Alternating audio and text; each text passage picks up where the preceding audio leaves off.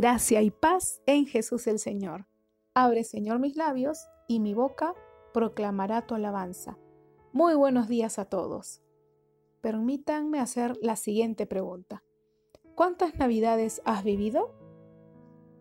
Quizás muchas de ellas las recuerdas a través de fotos, de videos, por ejemplo, unidos alrededor del pesebre, cantando villancicos, armando el pesebre días previos, o unidos en torno a una mesa, a una cena familiar.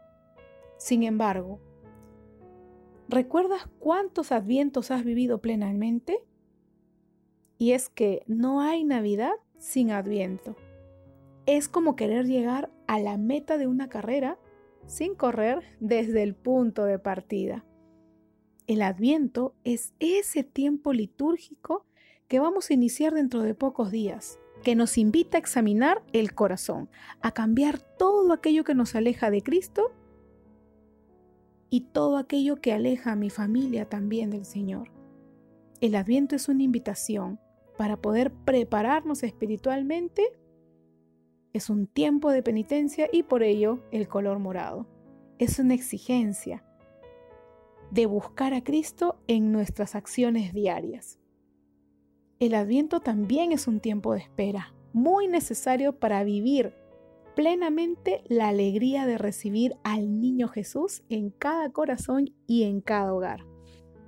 Pero ¿cómo vivir el adviento? Te estarás preguntando. Pues de manera personal es un camino de cambio diario, batallando frente a debilidades, rencores, los vicios, nuestros propios pensamientos, la impaciencia, resentimientos, la intolerancia todo aquello que debemos cambiar en nuestro corazón para poder vivir con humildad y sencillez, aprendiendo del ejemplo de Jesús. Y también vivimos el adviento en familia, con pequeños pasos. Vivir en paz, en alegría, la cual se consigue teniendo a Cristo como el centro de la familia. Ante la abundancia o la escasez, la alegría o la tristeza, Cristo siempre debe ser nuestra brújula. Este año 2020 tenemos a nuestra familia cerca a nosotros, en casa. Podríamos aprovechar para explicar la importancia del adviento, de armar la corona en este tiempo litúrgico, la importancia del pesebre. Este es un tiempo de conversión y esperanza. Que sea Cristo el que viva. Y como decía San Agustín, ordenar nuestros amores, mirando siempre nuestro interior. Y lo cito, no sea que amemos más lo que debemos amar menos. Nos invita a amar a Dios Padre, al Padre bueno.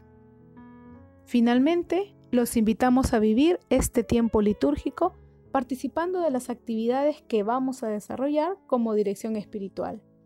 Una de ellas es poder vivir en familia un lindo momento de unión y alegría, participando del concurso de canciones navideñas en familia.